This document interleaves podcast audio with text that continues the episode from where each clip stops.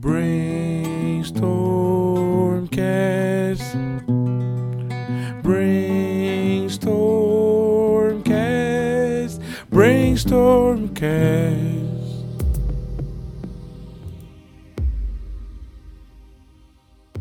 Salve, salve, monstrinhos e monstrinhas! Estamos aqui para mais um episódio do Brainstormcast e hoje nós temos a felicidade e a honra de entrevistar o mestre André Gordirro. Salve, galera! Muito prazer de estar aqui no Brainstorm and Dragons. da hora. Cara, ô André, então, eu vou, já vou começar já logo brainstormeando com você e contando uma história de como é que eu conheci a parada, né? Bom, em 2017 eu tava morando no Rio. E aí eu fui numa livraria procurar, falei pro cara mais ou menos o que eu tava procurando. Eu tava começando a voltar a jogar RPG depois de muito tempo. E aí eu tava procurando ali, o cara falou assim: Poxa, cara, você já ouviu falar do livro do Gordillo, Os Portões do Inferno? Eu falei: Não, não manjo. Ele falou assim: Pô, leva lá, você vai gostar, depois você vai querer. Depois você vai querer mais. E ele ainda não escreveu mais. eu falei: Ah, beleza, então vamos lá. Aí levei o livro, cara, eu fiquei assim, perplexo. Meio que deu um tiro na minha minha cabeça aquilo. Porque é primeiro, é muito genial a, a, maneira como a história vai sendo conduzida, o fio condutor é realmente diferente, é uma coisa que você não vai encontrar em qualquer historinha por aí. Então, assim, primeiramente, parabéns, é, o texto é muito bem escrito, é assustador. e uma coisa que me chamou muita atenção, inclusive eu reli agora para fazer entrevista e tal, para achar o ponto que mais me chamava atenção, e a coisa do, do anti-herói dentro desse tipo de história que você criou é um, é um uso assim. Eu achei que é um uso belíssimo e ele não tá, digamos assim, ele não entra em nenhum momento num lugar comum é, de coincidência com outros desse tipo, né? Cara, como é que nasceu essa, a ideia desse livro e como é que você chegou à conclusão que de fato eles seriam anti-heróis? Vamos lá. A, Os Portões do Inferno é um registro da minha campanha, de uma das campanhas mais longevas da minha mesa de RPG. Eu jogo RPG desde 91 e essa campanha, se eu não estou enganado, aconteceu por volta de 96 em diante e ela continua até hoje, por exemplo, entre, entre a gravação aqui do que eu fiz do MRG sobre o Drácula e agora o Brainstorm and Dragons aqui, essa gravação atual, eu tive uma meia hora e eu estava preparando a sessão de quinta-feira exatamente ainda ambientada nos meus livros, ou seja, é a mesma campanha, Caraca. envolvendo o mesmo mundo, não exatamente os mesmos os personagens, porque a gente vai e volta e sempre fica explorando muito, né? Mas Os Portões do Inferno é, enfim, a versão literária dessa, dessa campanha, que vem rolando até hoje, tem uma continuação chamada O Despertar dos Dragões e ainda um prólogo apenas disponível em e-book, em livro digital, que é o Traição em Zenibar, que é um prólogozinho aos Portões do Inferno, quer dizer, quem, quem, quem leu o primeiro livro, quiser saber o, o bastidor de uma das tramas secretas do primeiro livro, tem esse e-book, essa história isolada esse prólogo para ler e curtir, que foi uma estratégia que eu, que eu tô fazendo de lançar prólogos sobre vários acontecimentos e tramas que estão fechadas nos livros, mas podiam ter uma segunda análise ou uma segunda visão ou uma gênese secreta para premiar o fã, o leitor. Agora, como surgiu a ideia desses personagens, desses anti-heróis, né? Na verdade, eu jogo RPG de novo desde 91, então são muitas campanhas, só que essa foi a única em que todos os personagens eram muito bons. Todos, praticamente uhum. todos à mesa. Então, Sim. a gente viu que tinha um potencial muito grande. Até tanto é que os personagens são tão bons que a gente joga até hoje, seja com filhos, ou com parentes, ou com outras eras, mas acaba envolvendo sempre os feitos desses heróis, digamos assim, como se fosse a minha Sociedade do Anel, ou é, que criou tudo, né? Ou Dragonlance também, o grupo da a Pari que fez tudo, né? Agora, quanto a, a eles serem anti-heróis, aí vem já de uma vocação e inspiração minha. Basicamente, eu sempre gostei dos heróis com camadas diferentes e que não eram exatamente bonzinhos e estavam vendo primeiro o seu. Por exemplo, uma das inspirações é, um, é, veja bem, olha só, quando você tem uma muita, não que eu tenha muita cultura geral, mas quando você consome muita coisa fora da caixinha da fantasia medieval, né, você acaba é, ampliando seus horizontes e isso inspira até mesmo a sua fantasia medieval. No, os personagens, pelo menos a trama em si é inspirada num clássico de guerra que é Os Doze Condenados. Nossa. E, mas a gente pode pegar um, um, uma, um referencial para a galera mais jovem de hoje, que seria o Esquadrão Suicida. Ou seja, essencialmente personagens à margem da sociedade, ou criminosos, ou com uma moral dúbia, mas ninguém ali é exatamente material de herói, né? Hero uhum. material, mas que se veem propostos a sair da situação ruim que se encontram realizando um feito que seria herói. No caso, os 12 condenados são 12 prisioneiros de guerra, prisioneiros dentro do próprio exército americano por vadiagem, bandidagem, covardia, traição, etc. Que diz: olha, se vocês forem lá e explodirem um bunker nazista ou assaltarem a trem nazista, vocês terão perdão. E o Esquadrão uhum. Suicida todo mundo conhece também. Bandidos presos que, olha, se vocês fizerem tal coisa, vocês têm amenizam a pena e tal. Então, essa ideia dos anti-heróis agindo meio que, cara, se a gente fizer isso é pra gente, a gente tira o pé da lama, mas ao mesmo uhum. tempo beneficia o, o mundo como um todo, foi o que norteou eu costurar a, os protagonistas. Obviamente, olhando agora, sem o ímpeto do autor novato, eu não teria estreado com uma das tarefas mais difíceis, que é coordenar seis personagens, seis personalidades. Sim. Entendeu? Pro, pro escritor novato, isso é um desafio tanto. Geral, por isso que todo, quase todo mundo apela pro chavão da jornada do herói ou do protagonista único, que é uma, uma, uma único fio condutor. Mas eu, enfim, resolvi já, já entrar para chutar pro alto, para as estrelas, né? Então eu, eu realmente não, ter, não faria, não aconselho nenhum, nenhum autor iniciante se prestar a escrever seis protagonistas na sua primeira obra. Mas foi o que eu acabei fazendo. Paciência.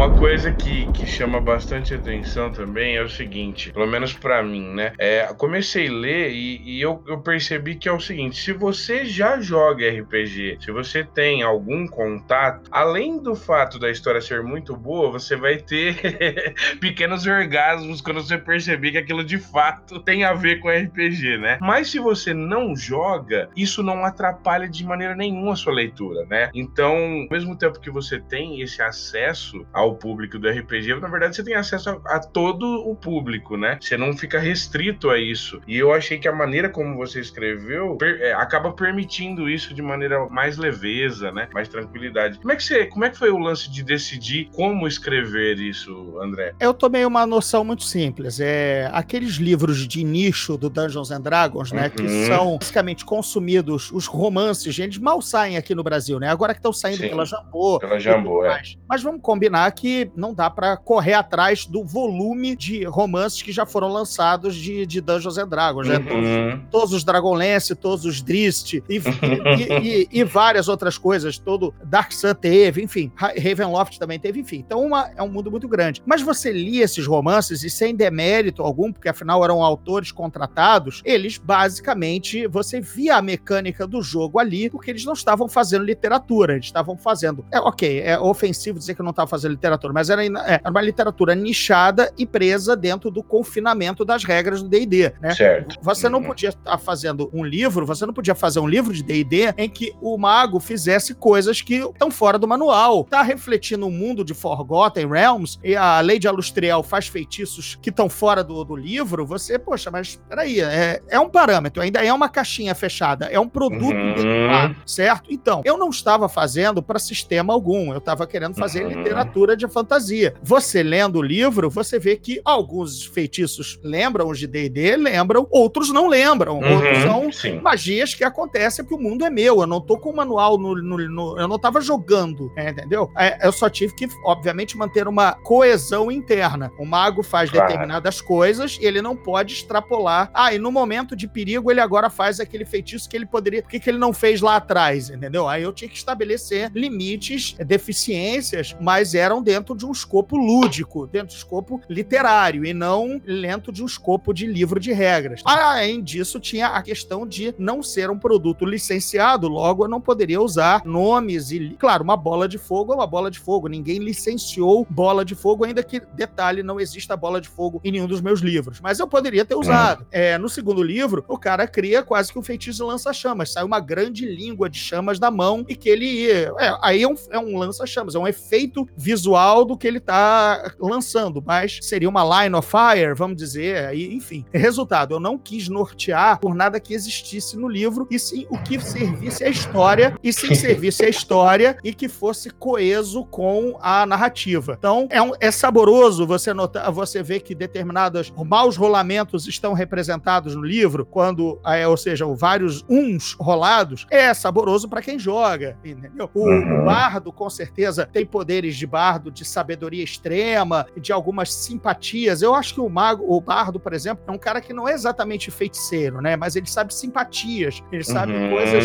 é, umas mandingas que resolvem algumas coisas. Ele ouviu falar de uma superstição que se você fizer tal coisa, dá tal coisa de outra forma. É, e aí, de novo, também sou eu interpretando uma regra e colocando no meu mundo do meu jeito. Eu acho que saiu, claro, é saboroso, é, é minha opinião, né? Só minha própria obra. Acho que saboroso para quem joga, vê ali, como você falou, um tempero, e quem nunca jogou, tá vendo uma obra de fantasia como se estivesse lendo um Conan, estivesse lendo também um Game of Thrones, enfim, que também, por exemplo, não segue as regras, Perfeito. ainda que o Martin seja jogador e também entenda que há o limite entre descrever um manual de RPG ou escrever com a sua imaginação solta, apenas tendo a rédea da coerência. É verdade. Tem uma, uma coisa que me chamou a atenção que eu queria te perguntar, André, que é o seguinte: no, lá no Café com Dungeon, vi você falando um pouquinho sobre eventos, né? Aqueles eventos dos anos 90. Vi, vi também no, no, no, outro episódio do Elric, você citando algumas revistas antigas do Elric que remetem a outras décadas e tal. Uma coisa que eu realmente queria te perguntar: qual que é a diferença básica que você vê entre aquele jogador de RPG que está se iniciando agora nessa quinta edição e aquele jogador de RPG lá do começo dos anos 90? Eu fiz essa mesma pergunta para vários dos nossos convidados e é impressionante que, por mais que tenham semelhanças, as respostas são completamente diferentes eu queria saber a sua também. Vamos lá. Primeiro, obviamente, a gente catou minhoca no asfalto, né? A gente capinou, cap, tentou capinar deserto e Só que era tudo mato, né? É, tentou tirar água, água do, do bote com o boné furado, entendeu? Era, era tudo muito diferente, era tudo muito incipiente e o próprio mercado americano também, ainda assim, era, vamos dizer, o RPG de 74 e se estabelece como uma força nos anos 80, 90, mas também estava é, mudando o seu linguajar, né, é, junto com a gente que estava comprando. Somos uma geração que cresceu com o RPG de uma forma importada e de, de acesso a pessoas que tinham mais situação social e, portanto, também um pouco mais de cultura, espera-se, né, e tal. Então, uhum. é, foram consumidos por pessoas diferentes e nós aprendemos na marra, porque não havia um tutorial, um guideline. Você, o RPG naquela época era algo que você tinha que ver sendo jogado para aprender a jogar. Então, você tinha que ter o primo que jogava, ou o grupo do colégio, ou o grupo da faculdade, no meu caso. É, eu é que ensinei, eu que levei o RPG para a faculdade. Em 91 eu entro na faculdade de jornalismo e ando com meus manuais dentro da mochila, catando galera para jogar, ensinando qual era desse jogo, entendeu? Ou seja, e mesmo assim eu nunca tinha visto alguém mestrando. É, eu tava seguindo o que o manual, o que o, o que, aquele velho e bom capítulo, o que é mestrar, ensina. Uhum. E aprendendo é com erros e acertos, muitos mais erros do que acertos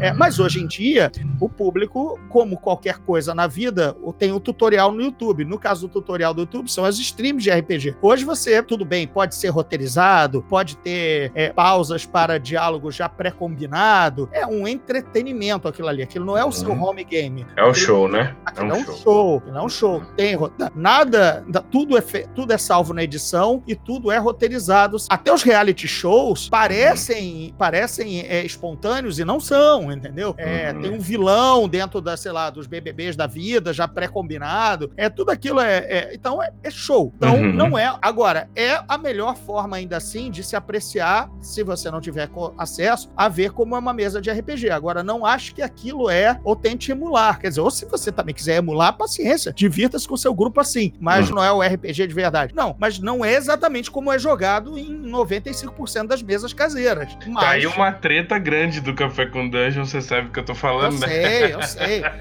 Mas não é exatamente. Mas agora, talvez com a influência daquilo, é, da, desses streams, Critical Roles e outros, Nice Camera Action, hum. talvez passe a ser o jeito que se joga a partir de agora. E de repente, é. o seu home game é que vai ser diferente porque os home games da, de todo mundo, dos jovens, vai adaptar aquilo. O, o uhum. Hobby tá em expansão. As mesas do Gary Gygax, lá atrás, lembravam mais Wargames do que as mesas interpretativas de hoje, entendeu? Uhum. Tal dos três pilares, eu já fiz jogo que era só matar de sala em sala. Já tive. Sim, já claro, eu também. Já tive, já tive jogos e que renderam os meus livros, Os Portões do Inferno, que a gente essencialmente não tinha história, também não tinha missão e resolveu montar a cidade, entendeu? Montar o, as coisas em volta organicamente. E aí se envolvia numa, numa, numa treta com o fornecedor, montava o primeiro a taverna da cidade, um, um de nós era eleito prefeito. Isso não é exatamente é, jogo de RPG, rendeu o livro e rendeu o universo e rendeu mais aventuras por conta disso. A aventura dessa quinta-feira agora, por exemplo, que eu tô escrevendo agora entre, entre as gravações de podcast, é apenas a chegada de uma comitiva de Korangar. Korangar é, é o meu reino, que é a minha União Soviética, digamos assim. A, a comitiva está chegando numa cidade que é vassalo, a vassala a Korangar, e para estipular o plano quinquenal. É exatamente bem União Soviética, sabe? E os personagens vão participar de uma recepção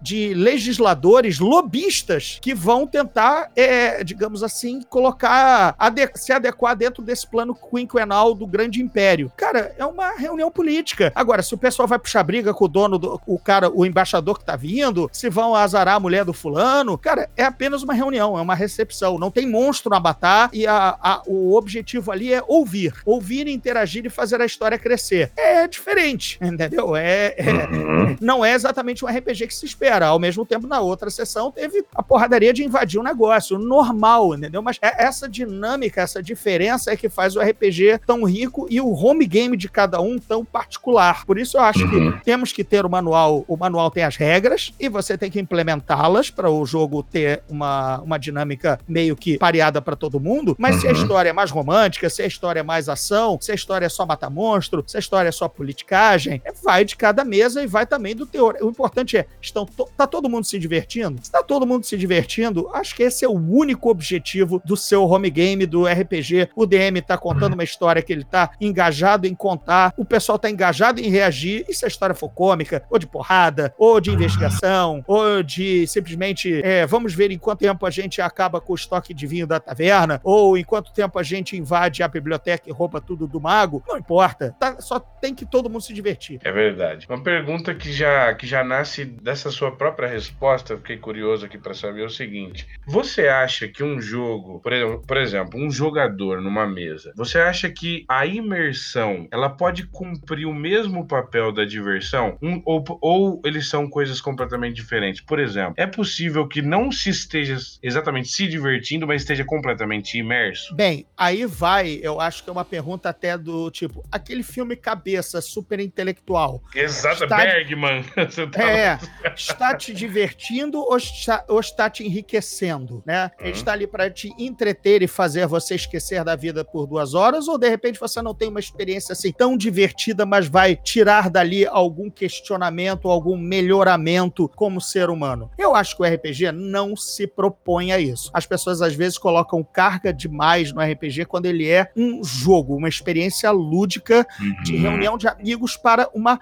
Tanto é que, apesar de ser sessão, ainda assim também pode ser chamada de partida. Ainda assim, é Verdade. É uma, algo está em disputa ali. Até a resolução de uma história, ainda que não seja pegar o cálice de ouro, ou a orbe, ou a Staff of Power do Lich, assim, mas uhum. apenas ganhar mais conhecimento, algo está sendo disputado. Então, é um jogo. Um uhum. filme não é um jogo, um livro não é um jogo, uma peça teatral não é um jogo. Elas têm função de entretenimento, mas também função de melhoramento pessoal, é, imersivo e tudo mais. Agora, o jogo, ele tem que ser divertido, ele tem que ser jogar. Você abandona é, jogo que te entedia, né? Seja um uhum. videogame, seja um board game e o RPG também. Então, pode estar tá mil imersão, o DM pode estar tá fazendo vozinha, pode estar tá tendo castiçais, pode estar tá tendo props, mas se você não estiver se divertindo, você tá vendo, sei lá, só um showmanship, só uma demonstração de teatralidade do, do, do DM, de repente, que tá com vocações mais para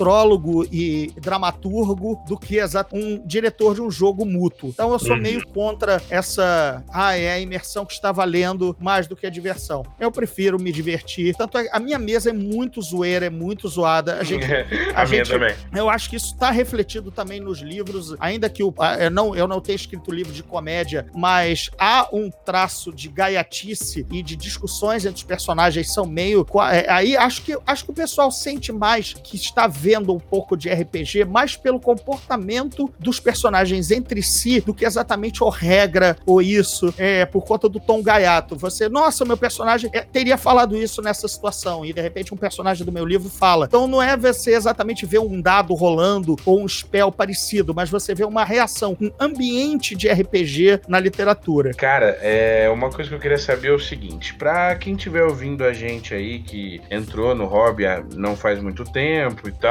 e tem aí as suas, as suas possibilidades dos tempos de hoje, diga aí para esse cara como é que era, por exemplo, você ser um adolescente, uma criança ou um jovem adulto, é lá nos anos, no final dos anos 80, começo dos 90, e você, vamos supor, jogou uma partida de RPG, joga um jogo ali xerocado e tal, aí você decidiu, quero comprar um RPG. Como é que era a saga dessa pessoa para conseguir finalmente ter e o que, que ele encontraria de verdade quando ele achasse? Olha, naquela época, ela começa o papo de velho, né? Uhum. Naquela época, a gente tinha, pelo menos no Rio, pré a devir se meter e trazer os livros para as gibiterias e gibimanias da vida, a gente tinha só, a gente tinha basicamente a Leonardo da Vinci, uma livraria do centro da cidade do Rio, que era mais voltada mesmo para as ciências humanas, tinha muito livro de filosofia, ciência política, sociologias, etc. Mas tinha uma parte de arte. E dentro dessa parte de arte, que também, enfim, casam com essa linha intelectualoide superior da, da livraria, trazia muitos é, livros de arte de fantasia medieval e acabava ali tendo alguns livros de RPG perdidaços, tipo o Atlas de Dragonlance, sabe? Só porque era Atlas. E aí acabava, por conta disso, tinha um suplemento de Dragonlance junto com um livro de Paladinos do D&D do, da, do segunda edição, sabe? Então era meio louco e a gente tinha... É, isso só aguçava a nossa vontade de ter aquilo e conhecer aquilo. A partir daí, a gente tinha também, de novo, por isso que eu falei que era uma classe social mais privilegiada, porque contava com viagens ao exterior, alguém que claro. trazia o manual, alguém que trazia o conjunto de dados. Era mais até importante que alguém trouxesse os dados do que exatamente o livro, porque você vivia com um livro, mas os dados era meio que. É, eu lembro que um, um, um, integrante do meu grupo, inclusive, basicamente, ele é o Derek Black no, nos Portões do Inferno, na minha uhum, saga. Sim. É, ele já fazia, já era o cara é, das artes, é, chegou a fazer desenho industrial e tal. Ele fez os dados com cera, que a gente não Caraca, tinha os dados.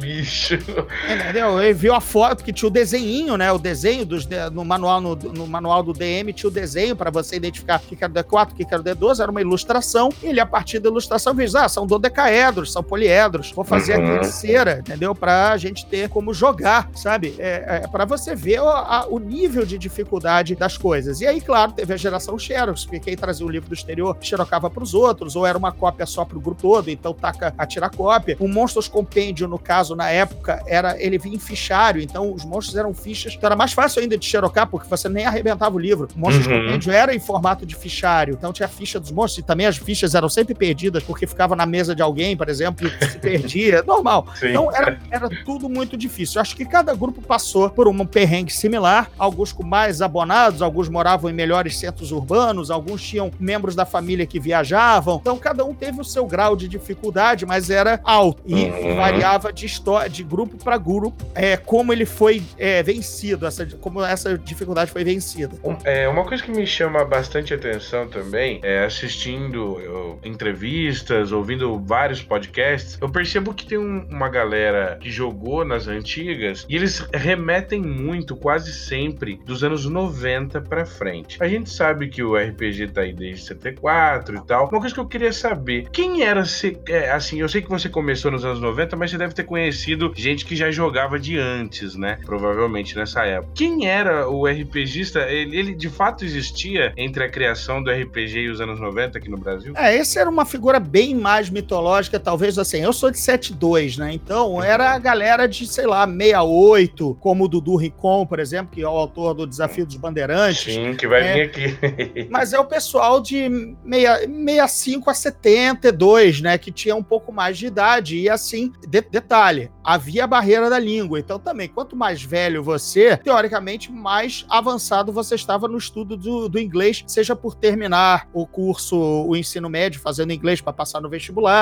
uhum. ou seja, já está num curso mesmo de língua, ou fazendo uma faculdade que o inglês era necessário, então você não era exatamente um moleque de 12 anos que tinha que enfrentar ainda assim um livro em inglês quando você mal alfabetizado era, né? De novo, entra aí também sempre a classe social, né? E aí entra também o fator idade, né? Você também podia ter ser mais abonado, mas ainda assim não ter não ter inglês suficiente ainda por idade para enfrentar uma, uma leitura desse gênero, né? Eu já lia em inglês é, desde mais ou menos 1988, por exemplo, uhum. foi quando eu passei a colecionar gibi Marvel original por conta ah, de uma, um amigo do colégio que foi para os Estados Unidos por conta de um intercâmbio. Ele era filho de militar, então militar militar brasileiro fazia viagens de intercâmbio normal. Ele foi parar, ele foi morar num, num dos estados que tem o norte, acho que é o Dakota do Norte, e lá ele ficou comprando gibi para mim. Então quando ele voltou em 88, ele trouxe um ano de X-Men para mim, um ano de Wolverine e tudo mais, e eu li todos os passei, aí eu, aí eu, abandonei total os, os horrorosos é, formatinhos da Abril, horrorosos.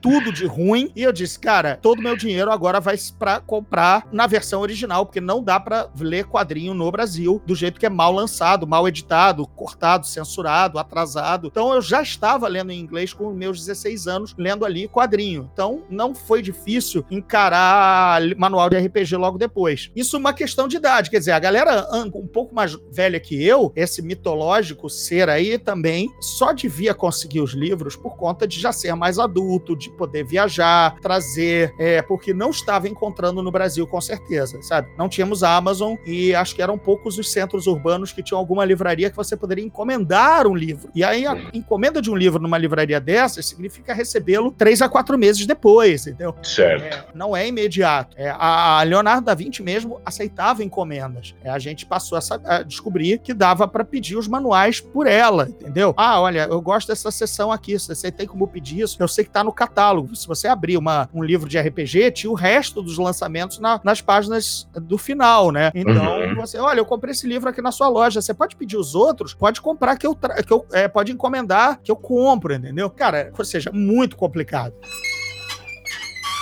Uma outra coisa que eu gostaria de perguntar é o seguinte: como é que foi a transição, que eu sei que foi polêmica para muita gente, é, mas ela pode ter sido muito boa para outros. Como é que foi a transição, cara, da segunda edição lá do AD&D para finalmente chegar lá na terceira edição, que modificou muito assim a estrutura do, do sistema e tal? Como é que foi para você essa passagem e o que é que você sentiu disso tudo jogando? Aí tem aqueles segredos poucos sabem. Eu nunca fui um grande jogador de segunda edição. Eu sempre, eu comecei pela Chaosium. Eu comecei pelo Sim. sistema do Elric de e Boné por conta da minha fixação doentia pela obra do Michael Moorcock do personagem. Eu, então, eu jogava Elric de e Boné, jogava Elric, ou Stormbringer, na verdade era o nome do, do sistema, em, em nome, em, dado em nome à espada dele. Então eu jogava Stormbringer, aí caiu GURPS, ainda em inglês na minha, na minha, no meu colo, como uma promessa de, ah, por isso aqui você consegue jogar Star Trek, Star Wars, Indiana uhum. Jones, James Bond, porque é um sistema genérico. Isso me seduziu, disse, gente, pô, dá pra jogar Star Trek. Pô. Aí tinha o sistema da, da, de Star Wars da, da WEG, da Western Games, que eu passei a adquirir os manuais por conta mais até do conhecimento sobre a frota do Império, o background era muito bom. Então, uhum. é, Dungeons Dragons, segunda edição, eu era mais convidado na mesa dos outros, não entendia a matemática, porque a, a, a Chaosium trabalhava com percentagem, então fácil, eu tinha 95% de acerto com espada, 28% em em, herbalismo, fácil de entender, né? O GURPS tinha o,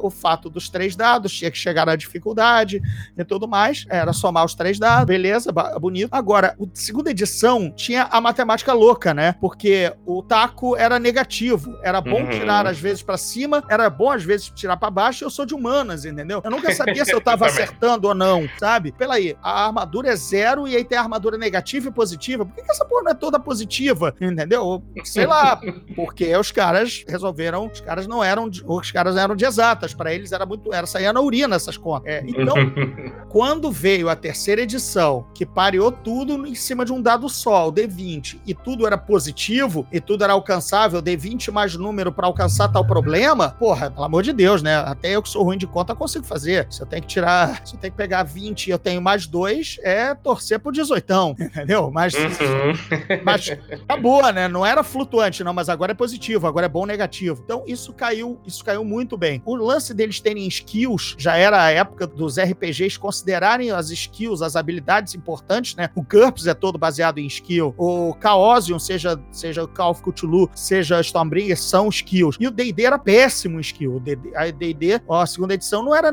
você não fazia nada, você era, você, seu personagem não sabia se ele não, não sabia nada, não sabia cozinhar, porque cozinhar é uma skill. Mas, ah, mas isso entra em jogo, você só tem que matar monstro. Ah, ou seja, única coisa que esse personagem sabe fazer é bater com espada. E o outro só sabe desarmar a armadilha. Mas não há mais Sim. nenhuma skill no mundo, né? Não há mais nenhuma habilidade no mundo, né? Isso, isso me irritava dentro do meu, agora, papo de coach, né? Do mindset. Vamos lá, vamos usar o português, né? É da mentalidade dos anos 90, Vampire uhum. e tudo mais, é, ou seja, a terceira edição alinhou que os personagens têm que saber fazer mais coisas além de bater e desarmar a armadilha. Eles agora têm persuasão, eles agora capacidade de, de percepção, agora eles têm é, furtividade, mas não é não é furtividade é, é, porcentagem. Agora trabalha dentro tudo do D20, entendeu? Então foi um alento para mim. E foi aí que eu passei a campanha de Baldúria, das Lendas de Baldúria, que uhum. é o uhum. nome da, da minha série de livros, eu passei de GURPS para Dungeons and Dragons. Então, sim, ouvintes, os meus livros nasceram em GURPS. Eu tenho a versão em GURPS de todos os personagens, porque eles nasceram. Para você ver como o livro, como os Portões do Inferno transcendem o sistema, né? Não é um RPG, uhum. não é um livro. É, eu comecei em GURPS e fui pro D&D, e ainda assim a história é contada da mesma forma. Sim. Entendeu? E não pode ter gêneros, é, é sistemas mais díspares, porque, por exemplo, os Verdade. feitiços, o Agnor, no caso, que é o meu geomante, é, ele era muito mais fácil de jogar em GURPS porque tinha todos os feitiços de pedra, né? O D&D não tem isso, não tem essa geomancia tão bem trabalhada. Tem uns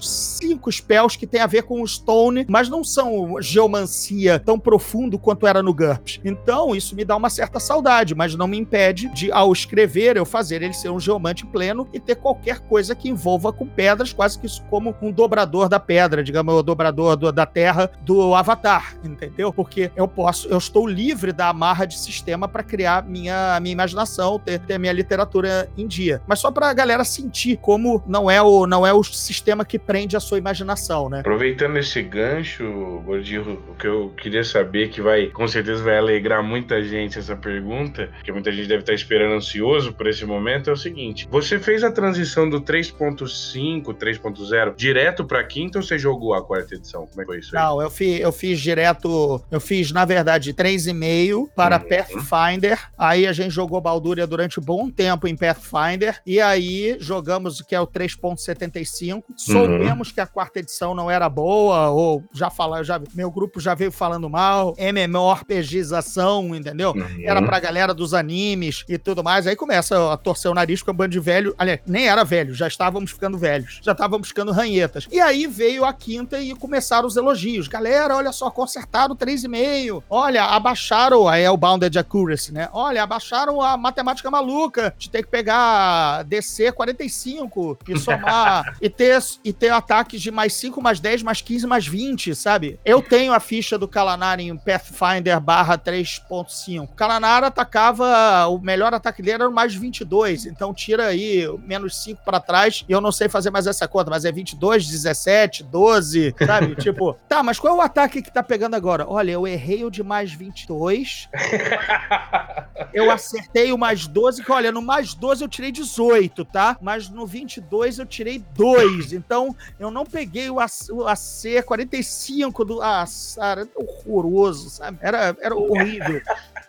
É o que a quinta edição. Podem reclamar do Bounded Accuracy. Eu não sei quem reclama do Bounded Accuracy, mas, bicho, valores pequenos, sempre o mesmo valor, sabe? Se eu dou três ataques, os três são a mais 10 e acabou, entendeu? Fácil de visualizar, todos são iguais. E mesmo assim, nem, quase ninguém tem três ataques, sabe? Pô, os A6 são dentro do aceitável. Maravilha. Adoro, adoro a elegância do Bounded Accuracy. Pra finalizar aqui, Gordinho, bom, primeiro foi, foi uma honra aí a, a ouvir a, e dar muita risada desse, de, desse espaço de tempo longo, né? Mas que a gente resumiu rapidamente aqui. E, e o que eu queria saber é o seguinte: né, a partir dessa quinta edição, muita coisa começou a mudar em termos de publicidade, de propaganda, de expansão do hobby. Obviamente, no mundo inteiro. Isso tem a ver com Critical Role, isso tem a ver com a mudança de postura da própria Wizards of the Coast, da Hasbro, mas é, isso acaba, após uma longa polêmica, da qual nós vamos evitar falar aqui, desaguando na grande tradução feita pela Galápagos, que está aí se iniciando, mas já com uma responsabilidade imensa, né? Como é que você vê esse momento que nós estamos agora? Queria saber também se você suspeitava antes que em algum momento isso realmente poderia acontecer, porque parece um grande sonho. É, a suspeição é, do jeito que estava grande, era inevitável que alguém pegasse. Que uhum. bom que pegou alguém que ainda assim não seja, digamos, o métier não é RPG, a Galápagos é uma, é uma editora de board games, né? Então essa foi a, a ressalva ou, ou que deixou as pessoas ressabiadas. Mas, por outro lado, a gente viu que tentativas anteriores de editoras tradicionais fracassaram porque não entendiam o público, ou, no, ou também estava, enfim, péssima situação econômica e tal. Por que, uhum. que né? Vamos lá, por que, que Abril e Devir, etc, etc, falharam com o D&D e por que a, a Galápagos pode ser a aposta correta. Enfim, a gente já viu que editoras tradicionais falharam. Então, boa, boa sorte e que tenha chance alguém que já trabalha, já tem um público cativo, com joga algo com o irmão, que é o board game, e tá com muito boa vontade, cercado das pessoas certas, vai cometer erros, não vai agradar todo mundo, normal, mas o importante é que não deixe a peteca cair, e parece que não vai. Agora, é, do ponto de vista de quem. Agora, beleza, você me perguntou se eu já desconfiava. Eu desconfiava por conta de ser um, um, um nicho que está imprimindo dinheiro nos Estados Unidos, né? Estão imprimindo dinheiro, tá dando muito certo a, o, o RPG e não, não poderia ser perdido. Seria uma pena que o Brasil ficasse fora. Então a gente está aí alinhado com o resto do mundo, que bom. Agora, o momento foi, o momento foi lindo, foi mágico, foi muito bacana estar vivendo esse momento. Há uma possibilidade muito grande de autopublicação nos sites variados de James Guild, do seu material. Todo mundo tá, pode conseguir é, fazer o seu RPG é, sair do papel. É, os financiamentos coletivos são uma ferramenta que não existia há, há anos atrás, possibilitaram de novo várias iniciativas e agora vamos fugir do D&D e simplesmente de outros sistemas. Uhum. A gente tem é, a New Order é, bancando projetos complicados via a segurança e um respaldo de um financiamento coletivo, é, Yggdrasil, Crônicas, projetos, projetos basicamente indies, mas lançados com uma qualidade de impressão e de ilustração que só um financiamento coletivo dá um respaldo para você fazer, senão seria, uma, seria um projeto milionário às cegas, né? Hoje uhum. não é às cegas porque você já pré-vendeu, né? Já vendeu o que você ainda não fez, né? Que isso é basicamente o que é o financiamento coletivo. Você promete mundos e fundos, mas essencialmente já vendeu aquilo, né? É quase que comprar um prédio na planta. É, é, é isso, Sim. um apartamento na planta. Olha, vai ter isso, vai ter tal, vai ter varanda gourmet, espaço kids, três, depend, três, três quartos, dependências amplas, duas vagas da garagem, tá tudo no papel, né? Agora, você ainda não viu o apartamento. É, eu acho que é, é, é a melhor alegoria, a melhor afra é essa. É, mas pelo menos você consegue o financiamento de que essa construtora levante esse prédio, né? Ela tem a responsabilidade de te entregar. Né? Você comprou na planta, tem que estar tá parecido. É, mas, gente, se isso não existisse, imagina co é, construir o prédio e vender. Tomara que gostem disso aqui, né? Tomara que venham comprar, né? Não que as construtoras precisem, mas, cara, para um projeto um Crônicas, um Yggdrasil, cara, o cara lançar um livro naquela qualidade, esperar que é para é pra falir qualquer um, entendeu? Mas não, as pessoas compram na planta, então o processo, ou, ou para mim, é o, o, o norte hoje do mercado, é o que mudou muito e o que torna possível qualquer sonho é o financiamento coletivo. E se sua ideia for uma porcaria, ou você também não souber vendê-la, ela não vai adiante, mas também não faliu você exatamente, né? E por outro lado, se o projeto for bom e se for bem vendido, ele vai existir, ou tem grandes chances de existir. Isso era impossível anos atrás. É, finalmente chegamos naquele grande momento, né? A qual a gente faz aquele jabazinho modesto daquilo que nos cerca. André, por favor, fica à vontade de falar aí do que você quer promover. Vamos lá. É muita coisa, né? Porque eu tenho programa de rádio, eu tenho dois podcasts, tenho série de livros, loja de camiseta, mas vamos tornar as coisas mais simples. Para quem gosta de literatura de fantasia e que inspirada em RPG, podem procurar pela editora Rocco, minha editora, editora do Harry Potter, editora do, do Convergente, dos Jogos Vorazes, enfim, eu lancei Os Portões do Inferno e O Despertar dos Dragões pela editora Rocco. Esses são a saga das lendas de Baldúria. Na Amazon vocês encontram Traição em Zenibar, que é um prólogo, mas eu aconselho bastante realmente começar pelos Portões do Inferno. Vocês me acham em outras divulgações variadas no arroba Gordirro no Twitter, arroba Gordirro no Instagram. Aí sim, lá eu tô vira e mexe postando link da loja de camiseta, do podcast. Me procurem no Zona Neutra, se você está ouvindo no agregador que você está ouvindo o Brainstorm and Dragons, com certeza o Zona Neutra estará lá, tá? Que é o meu podcast sobre cultura pop, com especialistas, com jornalistas, falando mais sério, menos. Ainda é gaiato, mas é mais informativo do que você vê por aí. Vocês acham Zona Neutra? E aí, de resto, gente, só me procurar nas arrobas que eu vou divulgando aos poucos loja de camiseta, mais livro, mais conto, aventura de RPG. Agora, para quem aguentou esse falatório até o final, inclusive a parte de jabá, que geralmente a galera dá.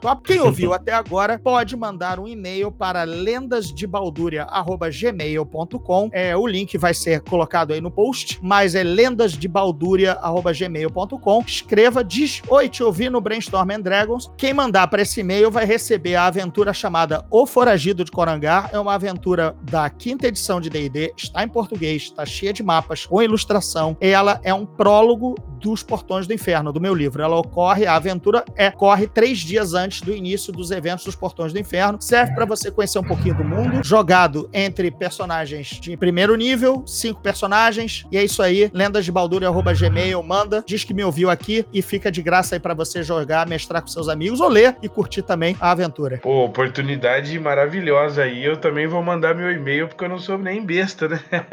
Cara, recomendo para todo mundo aí que não conheceu, leia Os Portões do Inferno. É uma história maravilhosa e você certamente vai gostar. Bom, para quem ouviu aí é, é, esse episódio do podcast, por favor, conheça as outras maneiras de se conectar a Brainstorm and Dragons, né? Nós estamos aí no Twitter, no Facebook, no Instagram e agora com uma, uma stream de RPG presencial lá no YouTube. Então você entra lá, Lua Prateada, né? Brainstorm Dragons, que você vai conseguir achar. André, valeu demais. Já fica aí um convite para um próximo episódio para a gente poder ter mais tempo para falar é, sobre outros assuntos. Mas valeu por ter aceitado o convite e fica à vontade aí, tá? Cara, eu, eu que agradeço o espaço. Divulgação é sempre legal. Falar com outros públicos, às vezes as pessoas já me conhecem de outros carnavais, de outros podcasts. Eu tô sempre participando do MRG, tô participando do Board D. É, tem o programa o Geek Mix na rádio com o Afonso Solano, Afonso 3D e o Fernando Caruso. Mas às vezes não me conhecem, então é sempre bom. Bem-vindo, obrigado por aguentar minha ladainha. Tem esse brinde aí para quem aguentou. Cara, muito honrado de participar, porque mais um podcast bacana falando de RPG, é isso mais que a gente precisa, que também era outra coisa que a gente não tinha, que era ouvir várias outras opiniões e versões e visões do RPG andando pela rua por aí, porque a gente só jogava geralmente nos nossos home games e eventualmente conhecia outras mesas em convenção. Aqui a gente conhece a galera do RPG, é uma grande comunidade que a gente se sente próximo, porque entra na nossa orelha ali, saindo do bolso, saindo do celular no bolso, entrando na orelha, pelas ruas da cidade, você parece que é amigo de todo mundo, conhece todo mundo do Perdidos no Play, do Quest Cash, do Brainstorm and Dragons, do, do Café com Dungeon. Nossa, é uma comunidade muito viva, muito rica e que a gente faz parte dela. Isso é bacana. Então, obrigado aí para quem tá me conhecendo, obrigado pelo convite e ouçam toda essa galera, porque é só junto que a gente vai à frente para levar o hobby adiante. Valeu. Valeu, André. Até a próxima. Tchau, tchau.